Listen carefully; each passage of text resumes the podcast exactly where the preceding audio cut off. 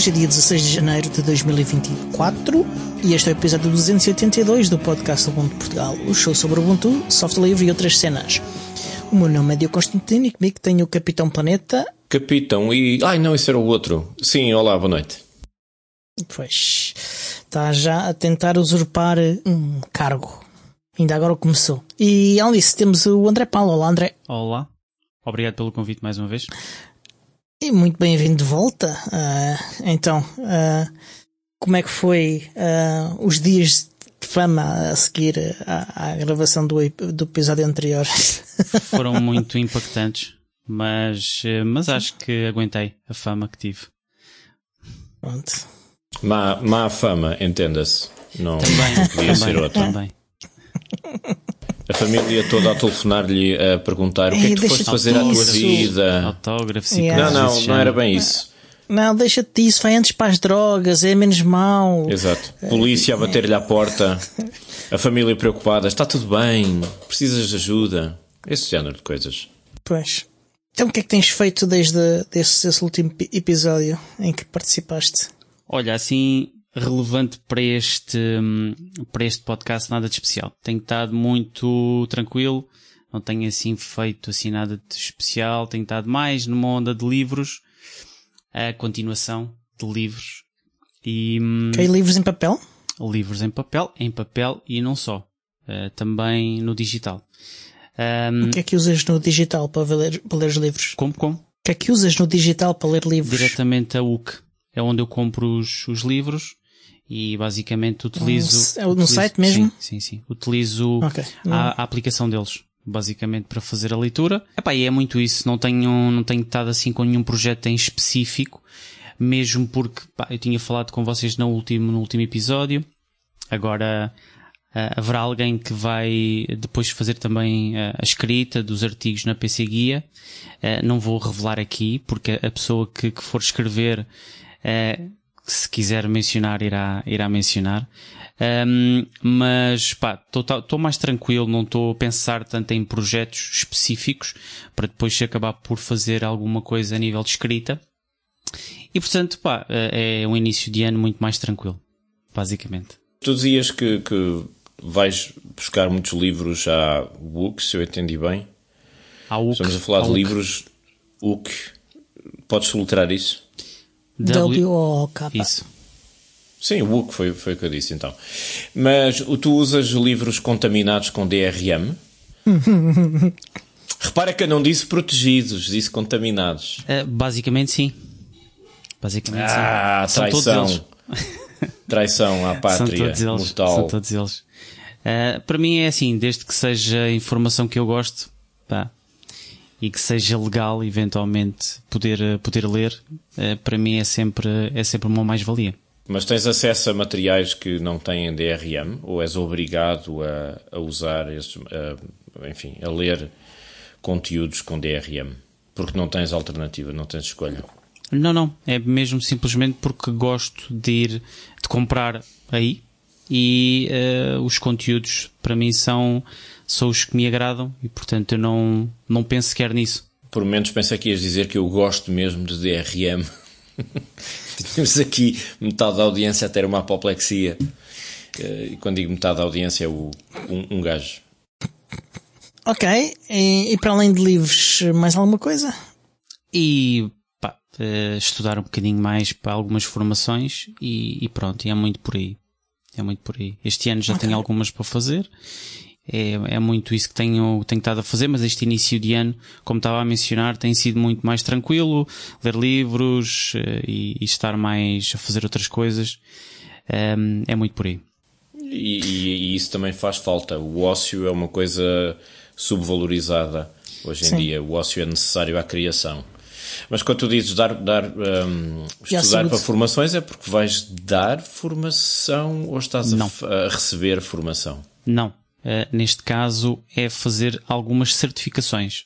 Entre Ah, elas ok. Terraform e tenho que estar a estudar também para, para a certificação e portanto é, tenho estado muito mais focado nesse, nesse tipo de, de estudo e portanto é, é esse início de ano que eu pretendo para já. É Mas bem, quando é tu estavas a falar de ócio, não é tanto ócio. porque eu não consigo estar muito tempo parado. Uh, e... quando, quando eu digo ócio, não é o ócio de, de não estar a fazer nada, é o tempo dedicado a tudo que não seja trabalho para extrair rendimento porque tens de o fazer. Aquela coisa, eu vou trabalhar porque tenho de trabalhar, porque tenho esse compromisso, porque preciso de ganhar dinheiro. ok? É o ócio no bom sentido de agora tenho tempo para mim, para fazer coisas, para investir em formação, isso tudo. Sim, sim. Olha, por, por falar em Terraform, já experimentaste o OpenTofu? Não, por acaso não. Saiu agora a versão, a primeira versão estável. E o que é que tu notas de diferença? Ainda não, ainda não experimentei, não. ainda não experimentei. Estás a perguntar porque eu ainda não experimentei também. Eu não te sabia amante de tofu, Diogo. Uh, pois não sou de todo uh, daquele comestível, não. Mas chamar-lhe comestível já é uma, uma grande. Não, estou a brincar, estou a brincar, vou ser cancelado pelos, pelos veganos todos. Pronto. E tu, Capitão Planeta, o que é que andaste a fazer além de, salvar o planeta.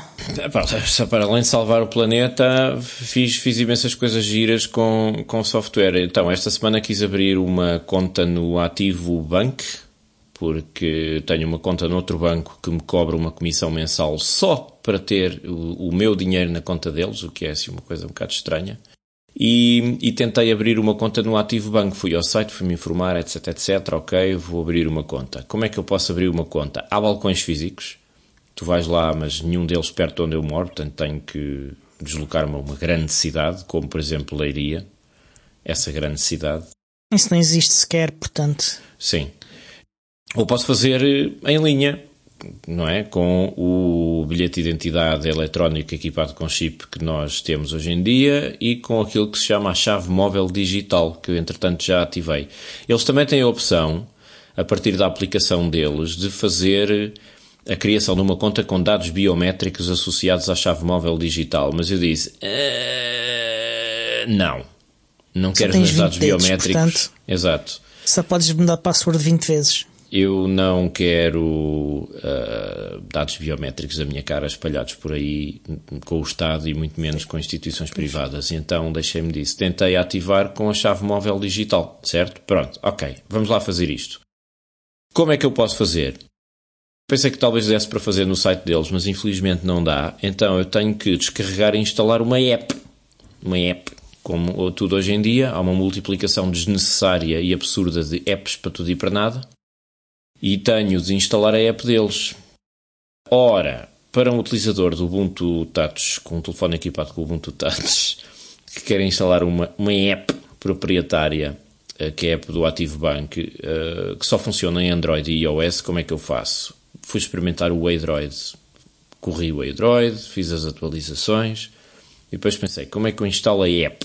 No, no, no F-Droid, na, na, na, loja de aplicações do, do Android, não, não tens lá, como é óbvio, Sim. mas tens no Aurora Store. Tu podes instalar a partir do F-Droid. E a partir okay. do F-Droid vais ao Aurora Store e está lá a app do Active Bank, que tem 170 e tal megas de tamanho. Eu não sei porque é que eles querem uma, coisa daquele tamanho, mas enfim. Instalei, tentei, aquilo corre, funciona, mandam-te, a partir de determinada altura, dizes que queres fazer a, a, ativação através da chave móvel digital, mandam-te para uma janela do navegador onde tens que fazer a, a ligação com a chave móvel digital e o PIN isso tudo, e depois, a partir do navegador, aquilo automaticamente manda-te para um link com uma série de caracteres que supostamente, imagino eu, é para abrir de novo a app do Active Bank. Só que aquilo falha. Porque o navegador que vem por omissão com o Android deve, deve faltar ali uns, umas tretas da Google e aquilo falha em lançar a aplicação do Active Bank. Então, ficámos por aí. Foi, foi o possível. Depois, nos próximos episódios, relatarei o resto da saga. É assim. De resto, eh, tive boas notícias para os amantes tenho boas notícias. Aliás, vou fazer uma voz mais erótica. Tenho boas notícias para os amantes esta semana. Especificamente para os amantes da leitura, como o André Paula. Força, partilha lá. Especificamente para os amantes da leitura como eu, porque descobri acidentalmente, completamente acidentalmente, ao, ao navegar no meu navegador do Ubuntu Touch, que já tenho o modo de leitura eu, eu, ativado. Eu sinto, eu sinto eu sinto que não ouves este podcast. Não, mas já me tinhas dito que isto já existia, mas eu não tinha dado por ele. Foi completamente. Pois não, porque ele era uma versão, era novo, era uma versão de desenvolvimento, está a ser desenvolvido agora. Pronto. Mas foi esta semana que eu, acidentalmente a ler um artigo e tal, de repente olhei para cima, para o lado do, do endereço e vi o símbolozinho do Livio. Olha, é, o que é isto? Queres lá ver? Carreguei, pumba, modo leitura e eu, yes! Finalmente. A única coisa que sinto falta é de algumas opções de personalização, do género escolher o tipo de letra, o tamanho da letra, o contraste das cores, pronto, como tem o Firefox, por exemplo. Mas suponho que isso virá no futuro. Mas pá, já é ótimo, já é ótimo. Finalmente posso abrir uma página de um jornal, por exemplo, para ler um artigo e não tenho que ser bombardeado com aquele lixo todo. Pumba, estás a ler, porreiro, nice.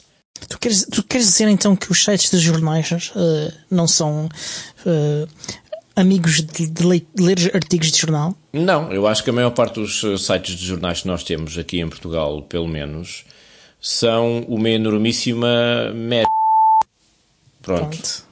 Que, Aliás, é, que é assim mesmo. Por acaso ainda bem que falaste, mencionaste isso, porque isso é um, é uma das coisas que me aborrece mesmo bastante. Qualquer informação que tu queres pá, ler, pá, tem mesmo, tens de estar a fechar uma série de coisas se não tiveres nada a bloquear. E é horrível tu estares a querer ler um artigo e então quando tens, tens um artigo em que tens constantemente publicidade um, lá e aparecem pop-ups e enfim. É, de facto é uma situação muito, aqueles pop-ups irritantes de subscreva a nossa newsletter e já pensou em contribuir, não quer assinar, Epá, é uma corrida de obstáculos. E Eu não, só não quero notificações. ler o artigo. E não é só isso, é que isto joga em desfavor dos próprios jornais. É, aliás, anda-se a falar muito do grupo Global Média, que, enfim, está em maus lençóis, e vem muito a propósito, porque eles perdem leitores. Eu já, já tive várias situações em que eu clico num link vou tentar ler o artigo, começo a deparar-me com aqueles obstáculos todos e desisto, venho-me embora. Opa, é querem saber que mais? Está bem, tchau. É igual. E não leio. Olha, perderam um leitor, paciência. Mas por um lado, percebe-se, é assim, por um lado percebe-se porque é que muitas vezes eles acabam por recorrer a esse tipo de, de forma de monetização. Mas por outro, é, para quem é leitor, é efetivamente é mesmo muito irritante e é contraproducente. Sim, sim, sim. É. Preocupem-se com a qualidade dos conteúdos antes de mais nada. Sim. E com a oportunidade da escrita e com a reflexão crítica sobre a atualidade, que é isso que interessa. Porque, na maior parte dos casos dos jornais portugueses, e tenho muita pena dizer isto, mas eu sou leitor assíduo do Guardian, por exemplo, do jornal britânico Guardian, e tudo o que são notícias eh, de eventos internacionais, ciência, tecnologia, etc, etc, eu leio no Guardian e aparecem, passados dois ou três dias, mal traduzidos em jornais portugueses, os artigos do Guardian. Pá, não preciso ler jornais portugueses para isso. Tem tudo a ver com isso. Ou há qualidade ou não há. Se não há qualidade e se atrapalham a leitura, adeus. Yeah. E portanto, basicamente foi, foi a minha semana. Tive outro episódio muito curioso com o Home Assistant, mas vou deixar para depois antes de entrar nisso, o Crypto Café está aqui no, no chat a dizer que os dados biométricos deviam ser considerados username, ou seja, identidade, e em vez disso são utilizados como password. Yeah, e, e eu tenho que concordar. Uhum, exato, pronto, mais uma razão para, para ser muito desconfiado em relação a dados biométricos. Uh, eu não sei se devia falar sobre isto agora porque Uh, não, é, não será o momento oportuno, ficará para outras, outras secções, mas uh, ainda esta semana, a semana passada, aliás, tive a oportunidade de discutir com algumas pessoas no Telegram uh, o anúncio de que os aeroportos servidos pela ANA barra Vinci vão começar a usar a identificação de passageiros com dados biométricos para facilitar a transição entre voos e o embarque e isso tudo.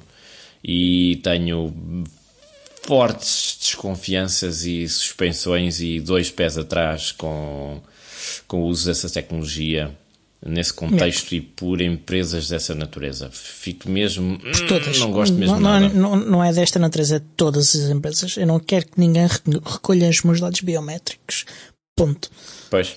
E eu pergunto-me se haverá, em, em ninguém. se haverá alternativa, ou seja, se legalmente essas empresas, sejam quais forem, bancos, aeroportos, não interessa, se eles são obrigados a providenciar uma alternativa à identificação com dados biométricos. O problema é que há muita gente que vai recorrer a dados biométricos pela conveniência, porque é assim que eles te apanham, e porque, ah, é tão prático, pumba, dados biométricos, siga. E depois, Curiosa, uh, os teus sim. dados são usados para treinar uh, inteligência artificial, são usados para vender os teus dados para terceiros e tu não sabes. Ah, curiosamente, na Índia está tá a acontecer uma coisa semelhante. E aquilo funciona tão bem ou tão mal que, que acumula filas gigantescas e que a fila sem dados biométricos é mais rápida do que a dos dados biométricos. E porquê na Índia? Perguntam vocês. pois, não sei.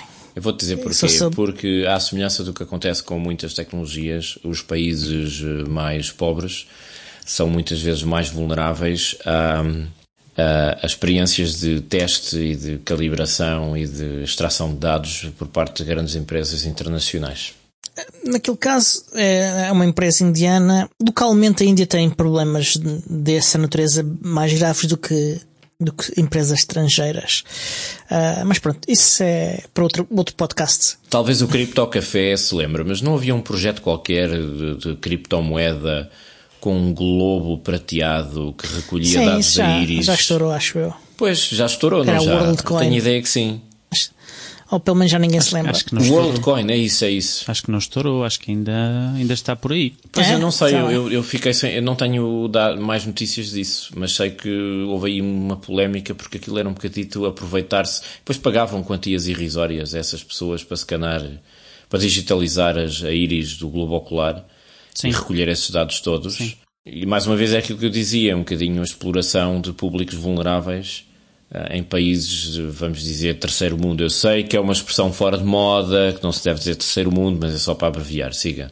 Pa- países eh, subdesenvolvidos. Mas eh, agora falando nessa questão, a partir do momento em que eu começo a ouvir também pessoas que eu conheço, eh, no meu círculo de, de amigos, a falarem-me disso, e eu, por acaso, tenho bastante conhecimento e informação relativamente a, criptomoedas e, e dentro desse, dentro desse, dessa área, e falarem-me disso eh, é assustador, no sentido em que eh, eles olham para aquilo como uma, uma forma de algum rendimento como o, o Capitão Planeta mencionou há bocadinho, é, é efetivamente é irrisório. Portanto, é um valor nada significativo com, com determinadas promessas de que se tu te registares, depois também tens uma série de, de moedas também que são acrescentadas. É um, um bocado shady, mas hum, não, me, não me atrai, efetivamente. Portanto, não é só no terceiro mundo, É vender-se por um prato de lentilhas. é quase isso. É quase isso. O, o Crypto Café está aqui no, no chat a dizer que, que ainda não estourou e que, que há umas semanas estavam num centro comercial do Porto, esse, esse país terceiro mundo, a, a- a recolher dados biométricos. E- Já e- perdemos a outra metade da audiência. Que é um gajo do Porto. Ok, vamos para as notas eh, e apelos. Eh, nota o Ubuntu 2304 chega ao fim de vida dia 25 de janeiro. Ok, isto significa que depois dessa data não há mais updates, inclusive updates de segurança. Portanto, façam por favor o upgrade para o 2310, porque não é só a vossa segurança que está em causa, porque se vocês forem, se forem ah, comprometidos, as vossas máquinas podem ser utilizadas para comprometer outras pessoas as vossas máquinas e os vossos dados, ah, os vossos contactos, tudo isso pode ser utilizado para comprometer outras pessoas. Ahm, não se esqueçam que só versões LTS é que têm suporte por omissão de 5 anos. Ok? As versões intermédias só têm 9 meses. Pronto. E em, em termos de apelos, ficamos por aqui. Mas estou a ver que temos aqui notas do professor Miguel. É verdade. Eh, Vamos às notas do professor Miguel. A propósito de pessoas que se vendem por pratos de lentilhas, também há empresas que correm o risco de se venderem por pratos de lentilhas ou de quinoa, que também é um, um cereal um muito melhor. popular entre a malta gourmet. Por acaso, a quinoa é um, é um fenómeno curioso de neocolonialismo trazido pela globalização financeira e de- das rotas comerciais por todo o mundo, porque era um, um cereal que era muito cultivado por eh, populações nativas da América Central e que entrou na moda nos circuitos europeus e norte-americanos como sendo um, ai, uma super comida e não sei o quê, aquelas tretas da moda. E a quinoa, o preço da quinoa, que era muito, era a base da alimentação de uma série de povos, subiu de tal maneira que eles um, começaram a cultivar aquilo quase só para exportação e tornou-se inacessível para eles. É um bocadito a, a mundialização da especulação financeira através dos cereais, que é um bocadinho o que acontece também com a habitação em Lisboa e Porto. No fundo, tornou-se uma Sim. commodity que, que, se tornou demasiado cara para os nativos locais, não é? Por falar em países é mais, do terceiro mundo. Isso é mais para, para o podcast Planet Money. É verdade, mas está tudo ligado, está tudo ligado. E porquê é que está tudo ligado? Ainda há bocado estávamos a falar dos jornais, não era? E das tentativas de monetização dos jornais e como é que eles tentam sobreviver no mundo digital. Pois, esta semana caiu-me no colo mais uma newsletter do Frederic eh, que tem uma newsletter eh, chamada Episodic. Ele é um especialista de comunicações e tecnologia do L'Express, que é um jornal eh, francófono. E o link fica nas notas. E então, nessa newsletter, ele fala de uma coisa muito engraçada que é o síndrome do escorpião que é um bocadinho. Um, aquilo pode ser traduzido para, para, português com aquela história da tartaruga e do escorpião. Vocês conhecem a história da tartaruga e do escorpião? Sim. Sim. Em que é que consiste a história da tartaruga e do escorpião? Também há uma variante com um sapo, mas em que é que consiste? Contem-me lá. Diogo, queres falar tu? Eu acho que tinha a ver com atravessar o rio e. Sim. E já, já me lembro bem da história. E hum, não sei se posso ajudar. Não, já não me lembro bem da história. Ajuda, posso ajuda. Posso ajudar. Basicamente, 50-50. Ah, se, não, ajuda do público. Se, se, for a história que eu conheço, uh, o escorpião foi ajudado. No entanto, no fim, uh, picou. E yeah, matou outro tartaruga. Porque era da natureza. Basicamente era da natureza. Exatamente. se, se, eu puder contar yeah. a história muito rapidamente, de forma resumida, uh, tens a tartaruga e o escorpião e eles querem uh, atravessar o rio. O escorpião vira-se para a tartaruga e diz assim: Oh, oh tartaruga, agora vou fazer a voz do Bruno Aleixo. Oh, oh tartaruga, olha, uh, tu, tu vais atravessar o rio? por acaso vou, escorpião. Então e não me queres ajudar a atravessar o rio? Eu, eu subo para cima de ti e atravessamos dois o rio, tu nadas e, e, e, eu vou para cima de ti para, para, a outra, para a outra beira. O que é que tu podes-me ajudar? Mas se eu te ajudar, depois tu picas-me, escorpião, e morremos os dois. Não, não pico nada. Então, então se eu te picar, se eu te picar, morremos os dois. Não faz sentido nenhum, não é? Eu não pico, eu prometo que não pico, juro. Palavra de escoteiro.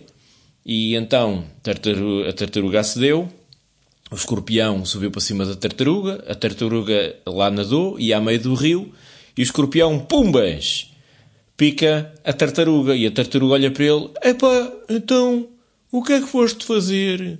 Então não vê que, vês que vamos morrer aqui os dois? E o escorpião: Pois é, olha, lamento, é da minha natureza. Paciência.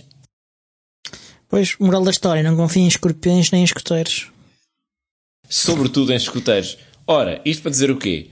Aquilo que explica o Frederic Fiu nessa newsletter é que ele está a analisar uma proposta que fez a OpenAI a uma série de jornais. Eh, o artigo é mais detalhado, não vou pôr aqui a, a dizer o, o, artigo todo, mas a OpenAI fez uma proposta de compra de arquivos de vários jornais, jornais até com uma quantidade substancial de dados, vários jornais europeus eh, entre eles, que têm uh, milhões e milhões de, de artigos em, em, arquivo. E o que a OpenAI uh, propõe é comprar por uma, uma quantia aparentemente substancial, estamos a falar de milhões de dólares, o arquivo inteiro desses jornais para poder uh, processar esse arquivo com os algoritmos de inteligência artificial generativa. Ou seja, usar esses arquivos como base para a construção de novos artigos gerados por a dita inteligência artificial. Ora, o Frederico Fiu explica no artigo que isto é perigosíssimo e que para os jornais é um péssimo negócio porque é venderem-se por um prato de lentilhas, porque o, os lucros e o potencial económico de um serviço de inteligência artificial que é capaz de gerar artigos de qualidade baseados em artigos de, de, dos arquivos destes jornais é muito superior à proposta, à oferta que eles fazem a esses mesmos jornais. Mas, como os jornais estão desesperados para poderem garantir a sua sobrevivência e a curto prazo dar lucro nos próximos trimestres, trimestres aos acionistas desses grupos de comunicação, parece aparentemente um bom negócio apetitoso, mas na realidade é um prato de lentilhas, ou como ele diz, é um prato de quinoa. Porquê é que isto é perigosíssimo? Porque, tal como explicava o Cory Doctorow em vários artigos, também no, no blog dele, um, estas empresas, uh, as empresas como a Google, entre outras, e agora a OpenAI, têm tendência para trazer processos de merdificação, enshitification, como é a palavra do ano 2023. Ou seja, eles capturam um mercado, uh, capturam os dados que estão à volta desse mercado, como fizeram com os jornais, o Google News fez com os jornais, capturam o mercado da publicidade, como fez a Google, transformam-se em monopólios naturais, ah, é uma coisa que aspiram não concordo. o valor, deixa-me acabar, aspiram o valor todo para dentro dessa, dessa empresa, acabam por se tornar monopólios, a impor as condições do mercado e depois arrasam com a concorrência. E no fundo, os jornais seriam a tartaruga desta metáfora, não é?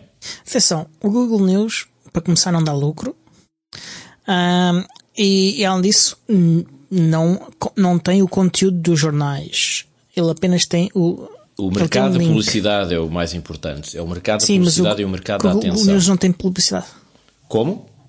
Google News não tem publicidade. Mas a Google vende publicidade de terceiros através das suas plataformas, Google Ads, Google AdSense, mas não, etc. Mas não, mas não, vive, não vende no Google News. Não, mas o que a Google fez é, através do mercado do Google Ads foi Sim, secar é o mercado publicitário isso é uma para coisa as diferente, não é o Google em News. linha.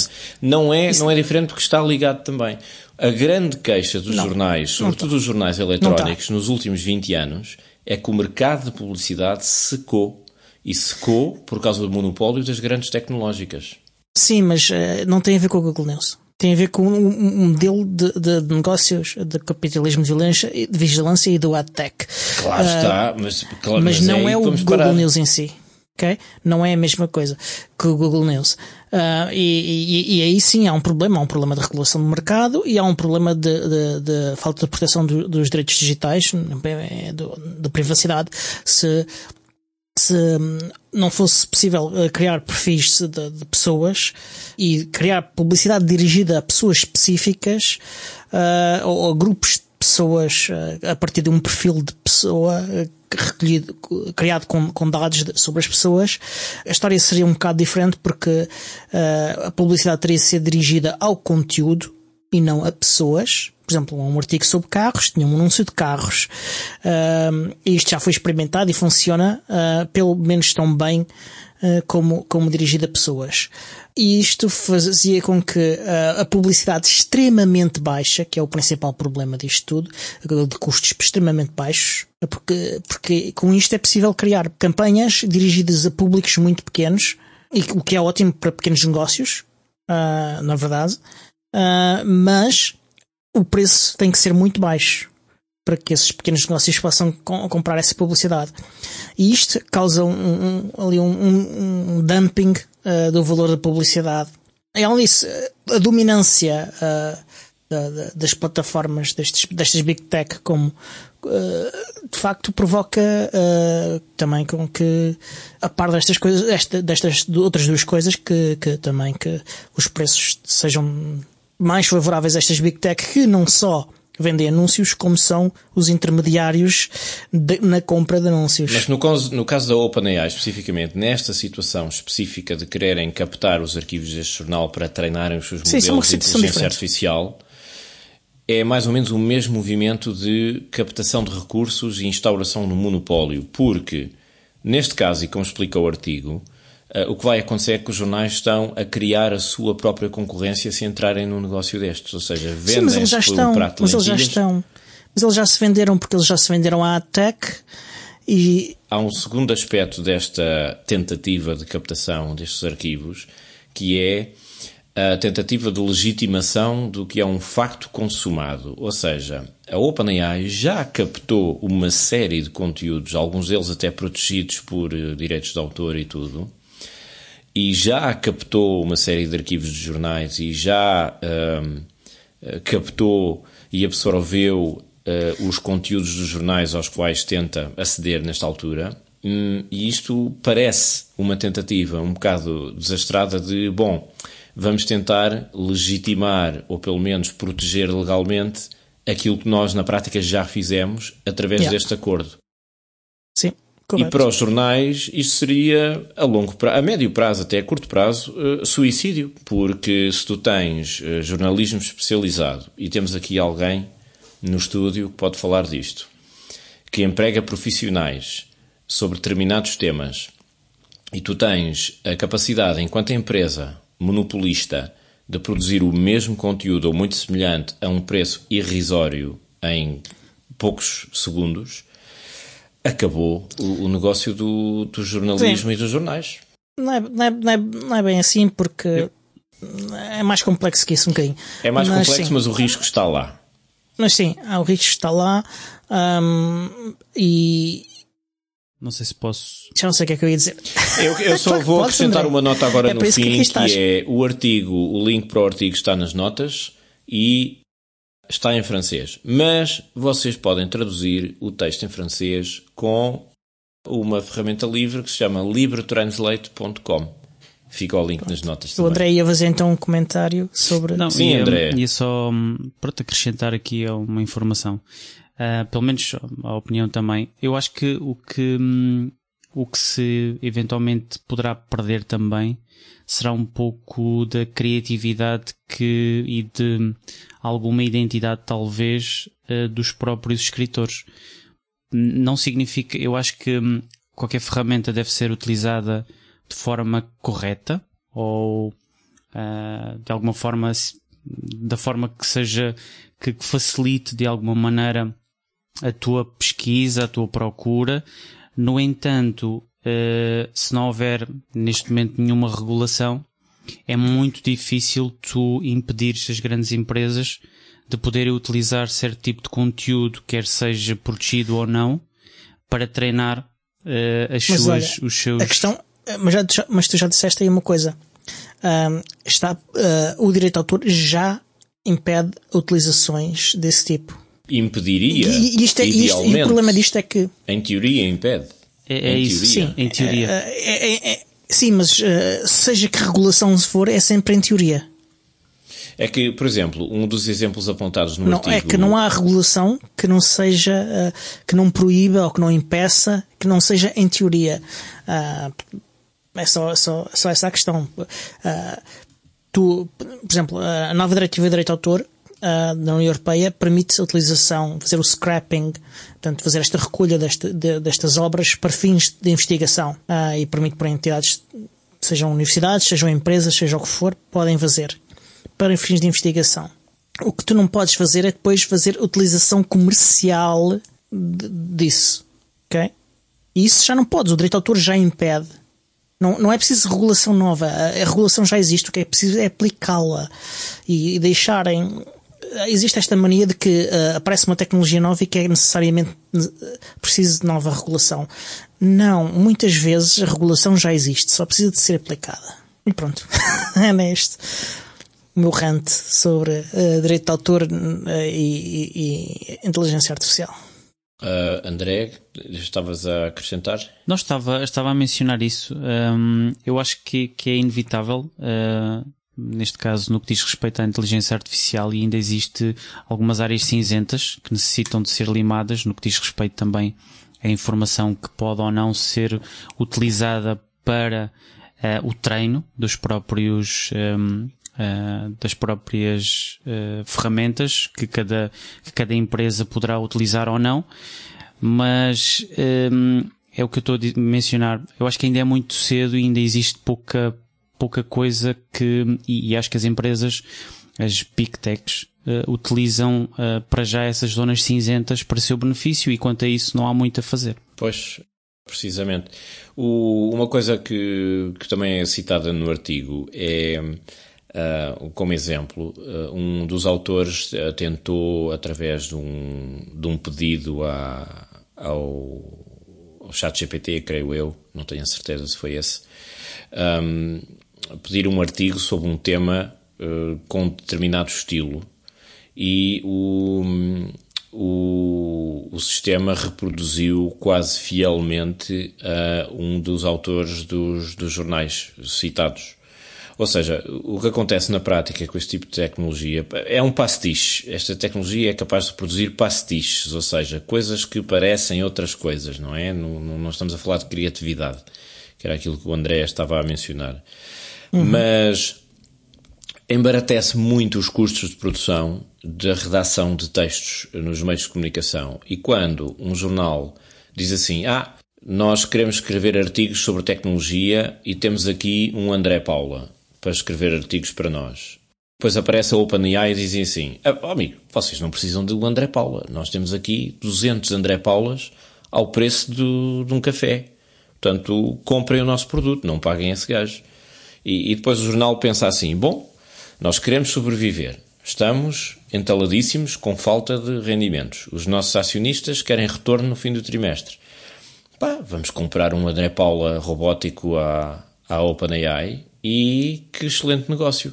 Mas é que depois eh, toda a gente começa a fazer isso e os, os cêntimos de euro da, da, pouca riqueza que está disponível a circular vão sendo sugados por uma, um tubo gigantesco na direção da Califórnia e lá vai aquilo tudo sendo puxado naquela direção. Okay. E depois temos okay. a acumulação de capital nestas grandes empresas e não fica nada Tenho para o resto de nós, é? temos aqui uma pérola no nosso chat. O Cripto Café diz uh, pastiche, quando explicado como se eu fosse o Capitão Pateta, seria algo assim. Ah, carambolas! Pastiche é como pegar um monte de coisas que, que você adora de diferentes lugares e misturar tudo numa grande aventura. Imagino que você está agora numa cozinha gigante, cheia de ingredientes uh, de todos os, os, tipos de histórias e estilos.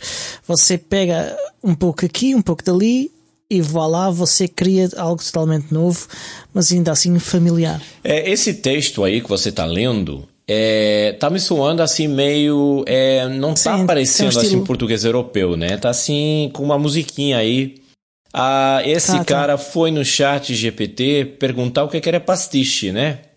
Pois, parece que sim. Também me cheira, também me cheira. Foi ou não foi, Cripto é... Café? Vai, assume, né? Você foi no chat GPT perguntar. Mas, mas pronto. Uh, são todos os Eu acho, eu acho que, pronto, a minha recomendação no fim disto tudo é, é, é muito simples. Um, vão ver o link nas notas, vale a pena ler o artigo dele. Tem muito mais dados do que aquilo que eu pude transmitir aqui, mesmo em termos de números e tudo. Ok. E uma reflexão mesmo muito importante sobre os riscos que isto tudo implica. É que, enfim, está-se a dar o monopólio de uma série de coisas a empresas que não têm muitos escrúpulos. Uh, muito bem, vamos então à nossa agenda. Shutdown Fire hoje. Uh, começamos com, com, o Raspberry Pi Jam, que vai realizar-se no dia 20 de janeiro, no MIL, Makers in Little Lisbon, uh, que vai ser uh, o evento adotado pelo Centro Linux este mês. Não vai ter um evento próprio, vai participar neste evento organizado pela sua casa, Makers in Little, Little, Little Lisbon. Portanto, a partir das 15 horas no sábado, dia 20, apareçam.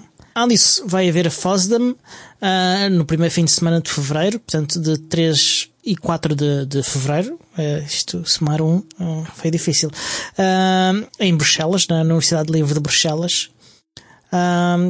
se nunca foram, recomendo que vão. vale a pena. encontrar 10 mil pessoas que pensam de formas parecidas com vocês, com gostos parecidos com vocês, mas ao mesmo tempo duvidosos e porque usam plasma. Eu não sei se quero estar com assim pessoas assim, que têm gostos parecidos com, com os meus, porque não, não são de todo recomendáveis. Eu acho que até Pronto. é bom e depois, quando existe esta diferença no... de opinião. Sim, é e muito menos me quero misturar com pessoas que usam plasma. Sim, isso. Plasma tem de ser sempre. Enfim. Ah, e depois no dia 14 de Fevereiro é o dia do amor ao software livre. Não se esqueçam. Down. Down, down. Down, down, down. Então já agora, é será que posso mencionar? Erótica. Será que posso mencionar aquele, aquilo que nós tivemos a fazer um bocadinho antes de hum, a afinar aqui as, as configurações, etc. Ah, sim, sim, Eu sim. acho que até é um, é um aspecto interessante, pelo menos para os ouvintes. Aqui, uh, o sistema que tenho neste momento uh, para. Ok, tens de contar a história. O que é que tens de dar contexto às pessoas, as pessoas não sabem o que é que aconteceu. Então pronto, o que aconteceu foi dificuldade na configuração dos dispositivos de áudio um, e também, e não só, mas foi também no que diz respeito à gravação, não só aqui no Firefox, porque no uh, eh, OBS Ninja, mas depois também o dispositivo, o mesmo dispositivo, ficar ativo no Audacity para a gravação do áudio uh, localmente.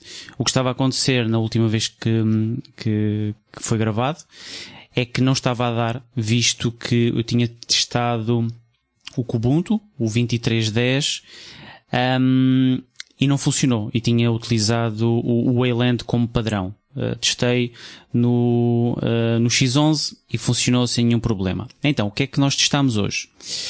Uh, neste caso foi o Ubuntu Studio, na versão 23.10. Tivemos aqui umas ligeiras dificuldades iniciais na configuração, porque é sempre tudo feito à última.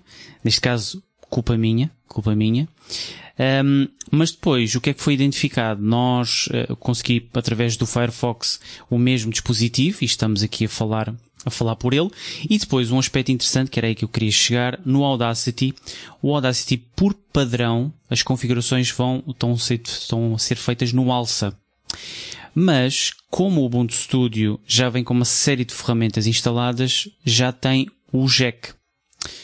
E ao yeah. utilizar o jack, automaticamente, ou pelo menos, eh, bastou selecionar o, o jack para que eh, tudo o resto funcionasse. Portanto, eh, no Wayland, portanto, é, é uma vantagem com o KDE Plasma a funcionar com o Ubuntu Studio sem nenhum problema na gravação. Portanto, fico satisfeito por saber que não tive de mudar para o X11 para fazermos a gravação de hoje.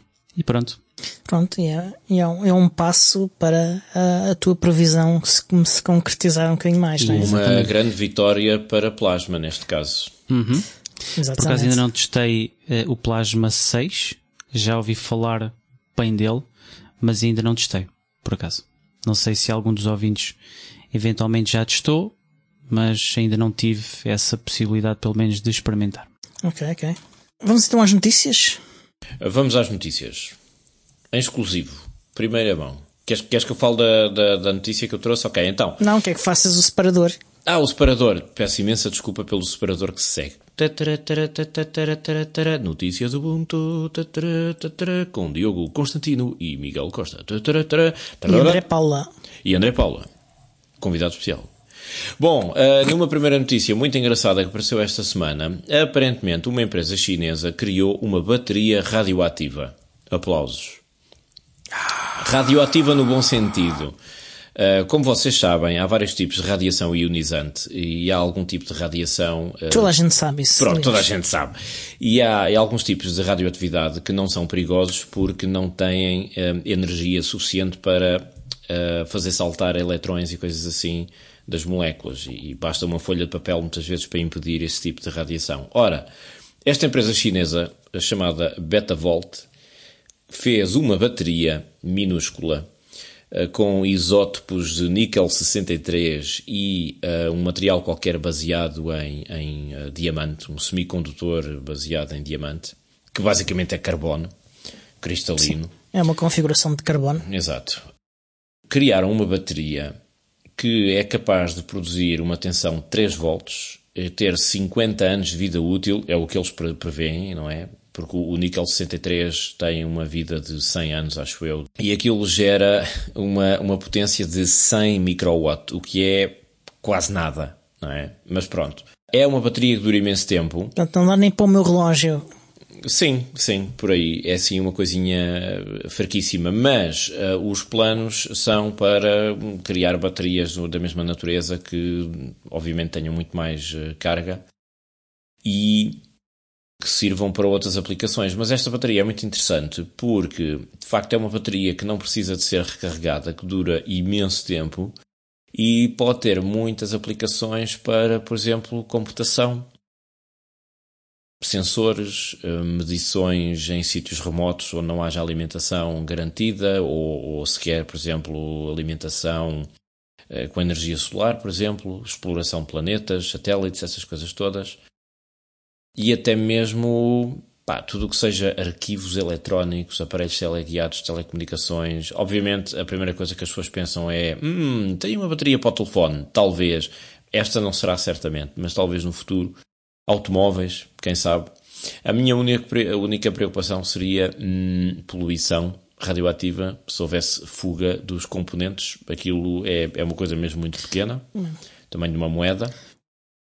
Hum, enfim, se estiver bem armazenado e tudo, não deve haver grande problema, mas isto pode ser muito promissor para aplicações especializadas. Vamos ver. Link nas notas. E temos ainda uns 10 minutos de dar para esta notícia, que é uma notícia bem grande, que é um funcionário da Canonical um, tem dado a publicar algumas coisas, no, primeiro no seu blog pessoal, como opinião pessoal, e depois no, no discurso do Ubuntu, como membro da equipa de desktop do Ubuntu, que que é basicamente o caminho que, que o Ubuntu uh, Desktop LTS vai tomar para o 2404.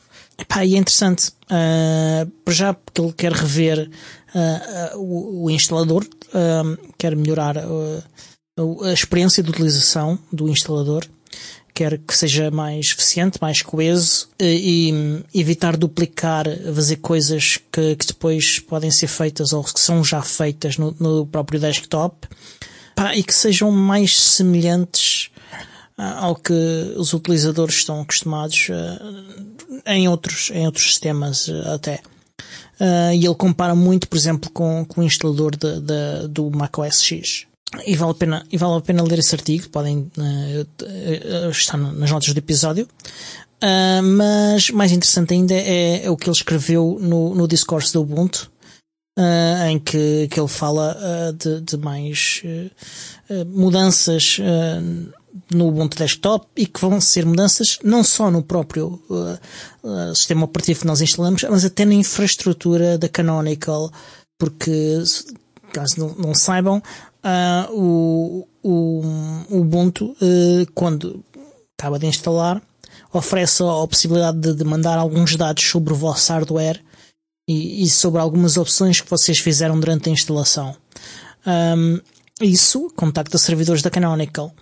Um, isso a par de, de, uma outra funcionalidade que está a ser adicionada ao App Center, que é a possibilidade de ter tops um, de aplicações. Também vai chamar uh, uh, serviços uh, do web na, na Canonical.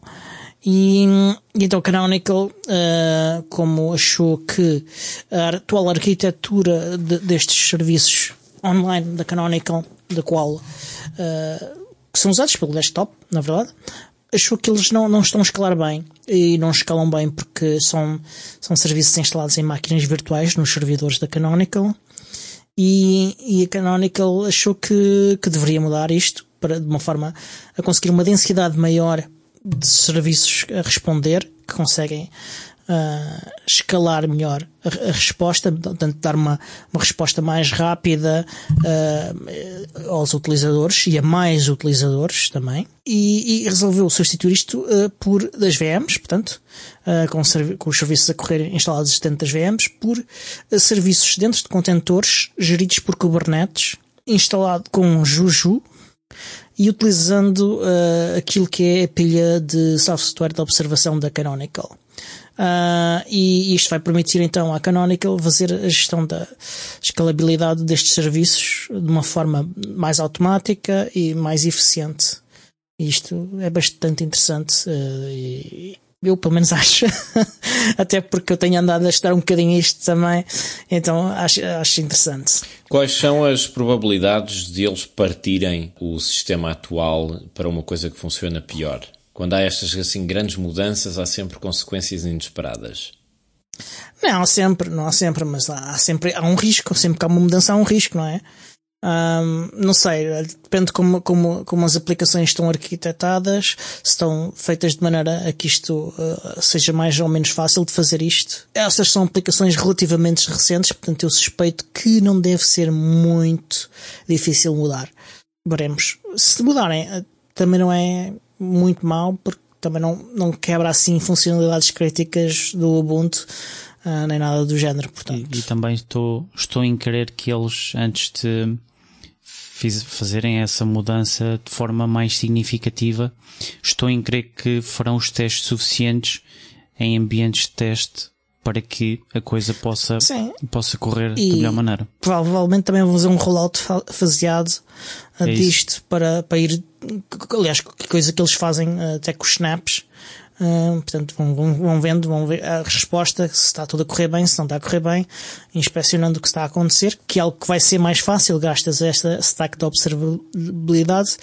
Portanto, uh, é algo que, pelo menos é, é, é viável e que tem uma boa possibilidade de acontecer com sucesso.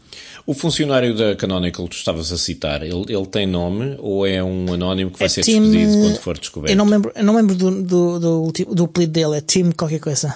Tim qualquer coisa. Aproveita bem os últimos meses no teu emprego, pá, porque não vais durar muito Repara tempo. que ele está, ele, ele, ele só está a relatar o que vai ser feito, não vai ser ele a fazer isto tudo. Sim, portanto não é alguém que está ah, a vazar informações confidenciais, certo? É relações Não, não, públicas. não, não, isto foi a equipa de desktop intencionalmente publicou. Ah, intencionalmente. Isto vai correr muito bem. Está bem, está bem. Além disso, hum, vai eh, haver atualizações também no, na- no, no Flutter eh, para desktop Linux, eh, que vai deixar de usar as janelas, portanto as bordas das janelas de Flutter são, são em GTK3 neste momento, vão passar a ser GT4, GTK4 e isto irá introduzir melhorança- melhorias de performance. Melhoranças, sim. Sim, melhoranças é muito bom. Sim. Que é uma mudança com uma melhoria. É uma melhorança. Exatamente. Ah, e além disso, vocês se lembram quando foi lançado ah, esta versão mais recente do Ubuntu 23.10, houve um ataque feito à, à tradução em particular do ucraniano, ah, que tinha um conjunto de insultos e, e de outras coisas feias na tradução da- do, do instalador. E isto deve-se à falta de haver um, um, um portageiro, um, um segurança à entrada, a impedir a entrada de, de, das neiras. Uh, portanto, a equipa desktop decidiu que todas as traduções vão passar a ter então uma pessoa responsável por garantir essa qualidade. Deixa-me adivinhar, é um tipo com 2 metros de altura, super musculado, chamado Brutus Igor, que tem uma t-shirt preta, dois tamanhos abaixo do tamanho dele e um É auricular possível. no ouvido. É possível. É isso? Uh, espero que sim. E suqueiras de latão no bolso. Mas, Espero mas olha que o que me faz espécie é, hum, é porque é que isso já não havia. Ou seja, faz-me confusão como é- é que hum, como é que já não havia esse, esse tipo de, de cheque antes sequer de, No de ir para, para Master. Nas traduções do Launchpad Ah, não existe. posso dizer Master, é main Ah. agora. Olha, curiosamente conheci o gajo que eh, no GitHub fe, implementou essa mudança de master para, para main. Conheci-o na primeira sexta-feira do mês no Digital, Digital Rights Drinks. Para todos vocês que não percebem a referência do André Paula quando não se pode usar a palavra master eh, e tem que se usar main, é por causa da influência da cultura anglo-americana que nós temos hoje em dia. Eh, master tem conotações racistas por causa do passado esclavagista dos Estados Unidos. Então, basicamente, master é o dono dos escravos. Não é que em Portugal nós não saibamos o que isso é, não é? Porque nunca, nunca se Não, praticou a escravatura. Ai. Bom, adiante. Ahm, porque estamos com pressa. Eu não sei o que é que estavas a dizer. Ah, havia no Launchpad. No Launchpad isso sempre existiu. Ahm, quando se mudou algumas coisas da infraestrutura do Launchpad para o GitHub, faltou ah, fazer isso. Sim. E, e- e é, pronto, acho que foi um- um- uma vontade de avançar ah, sem, sem se avançar com, com os- todos os cuidados que se tiveram anteriormente. Ah, mas pronto. É algo que será corrigido. E é bom. Além disso, ah, como eu disse, o App Center vai, vai passar a ter aquele top de aplicações. Ah, primeiro a ser um top geral, mas depois vai haver um top com diversos. Haverá outros tops, mais que um, cada um para, para uma categoria de aplicações. Até que enfim. Porque Sim. a navegação naquilo pode ser um bocadinho confusa às vezes. Não, no, no mais recente não é.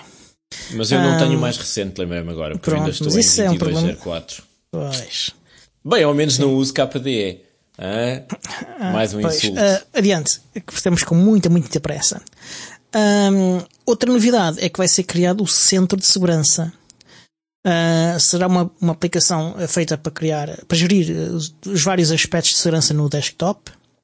Ah, o Ubuntu tem ah, muitas, algumas pelo menos funcionalidades de segurança que são difíceis de utilizar para quem não é um, um utilizador poderoso de Linux. É assim que tu queres, power user? Sim. Não, é um utilizador uh, experiente. Eu tá, diria um utilizador experiente. experiente.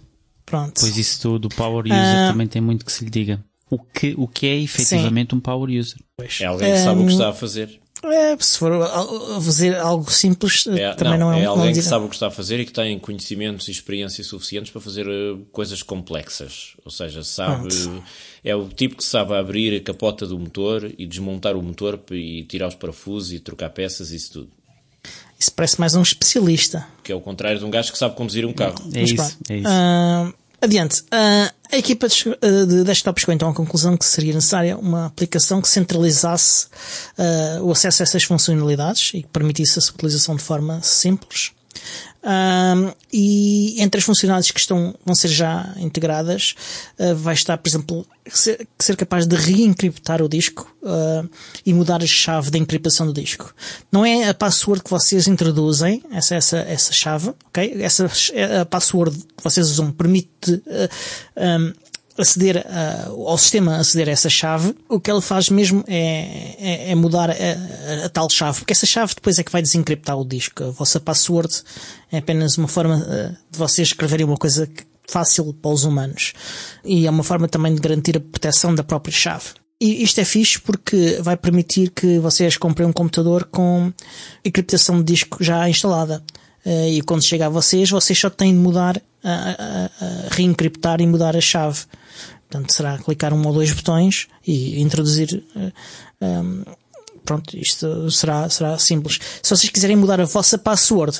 Eu, não sei se confio muito uh, nisso. É de confiança. Não, não há, não, não, não, não, não estou a ver aqui qualquer problema, nem nenhum risco. Isto é algo que já é possível, só não é nada fácil de se fazer. Isto é para utilizadores avançados. Ah, um, ehm, power users, portanto. Exatamente.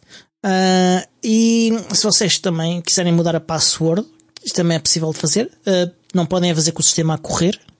Uh, têm que arrancar com, com um, um USB stick numa sessão live e, e depois utilizar, o, por exemplo, o GNOME Disks uh, e selecionar o, a partição encriptada e, e com o menu de contexto uh, depois está lá a opção para mudar a password. Além disso, há mecanismos de controle de, de, aplicações confinadas, também vão estar lá aqui já há alguns episódios, já não sei bem quantos, uh, falámos de, de, de, de eu ter tido dificuldade em encontrar a funcionalidade para ativar e desativar permissões para os snaps. Não sei se lembras disso, Miguel. Claro que me lembro. Ah, Porquê é que não havia de lembrar? Como é que eu me podia que, esquecer? Porque na nova loja do, do, do Ubuntu, na, na, no App Center, uh, essa funcionalidade que existia na, anterior na Snap Store já não existe. Uh, e então, mas essa, essa funcionalidade existe nas definições do GNOME. Se vocês forem às definições de aplicações no GNOME, tem lá a possibilidade de fazer ativar e desativar as mesmas coisas que, que, que vocês conseguiam fazer antes na Snap Store.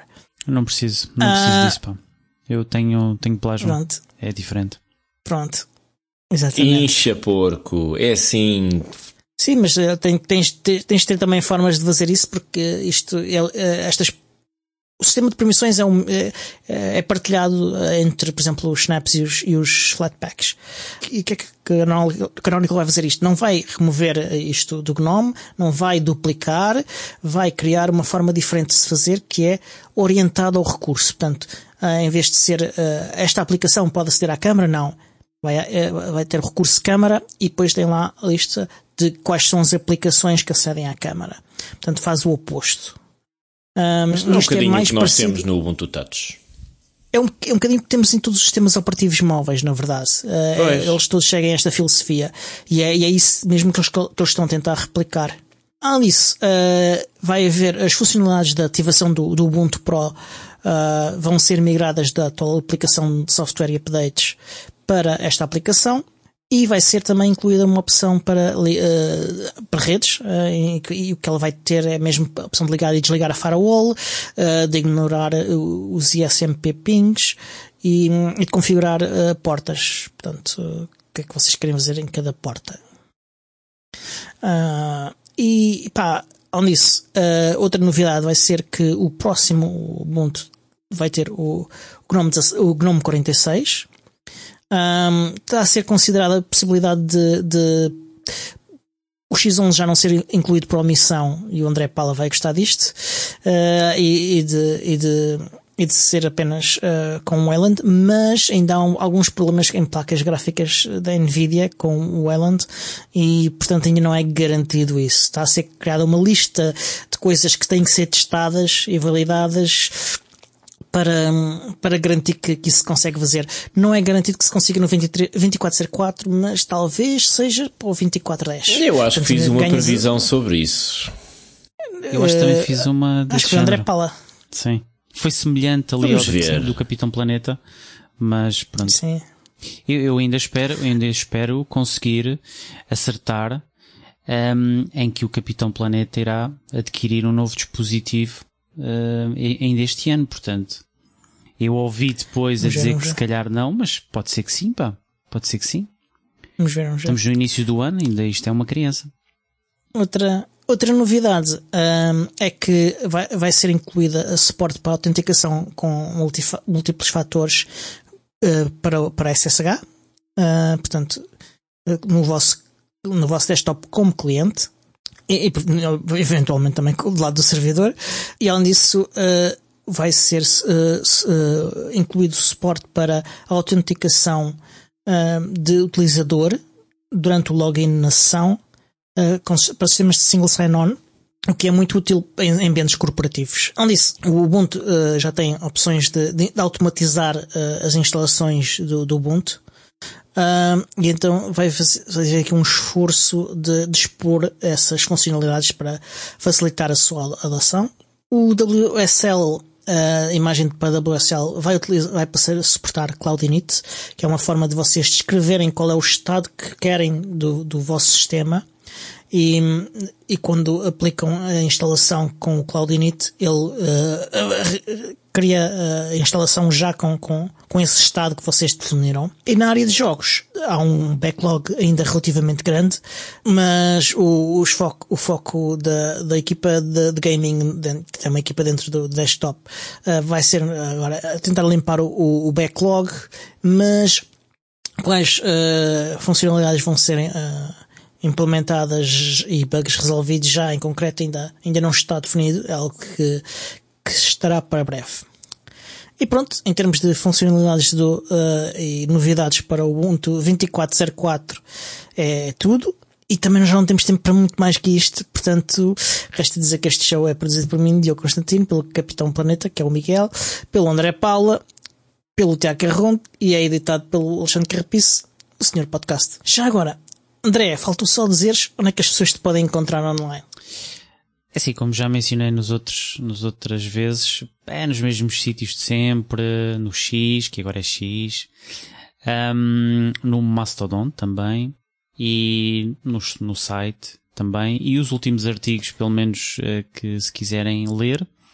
O último artigo da revista PC Guia sai, saiu este mês, portanto, se alguém quiser, pode sempre pode, pode sempre ler direto na revista ou eventualmente no próximo mês vai sair no, no, no site o último artigo. Portanto, hum, e é isso. E no Telegram e por aí fora. Pronto. E é tudo. Então, até para a semana, pessoal.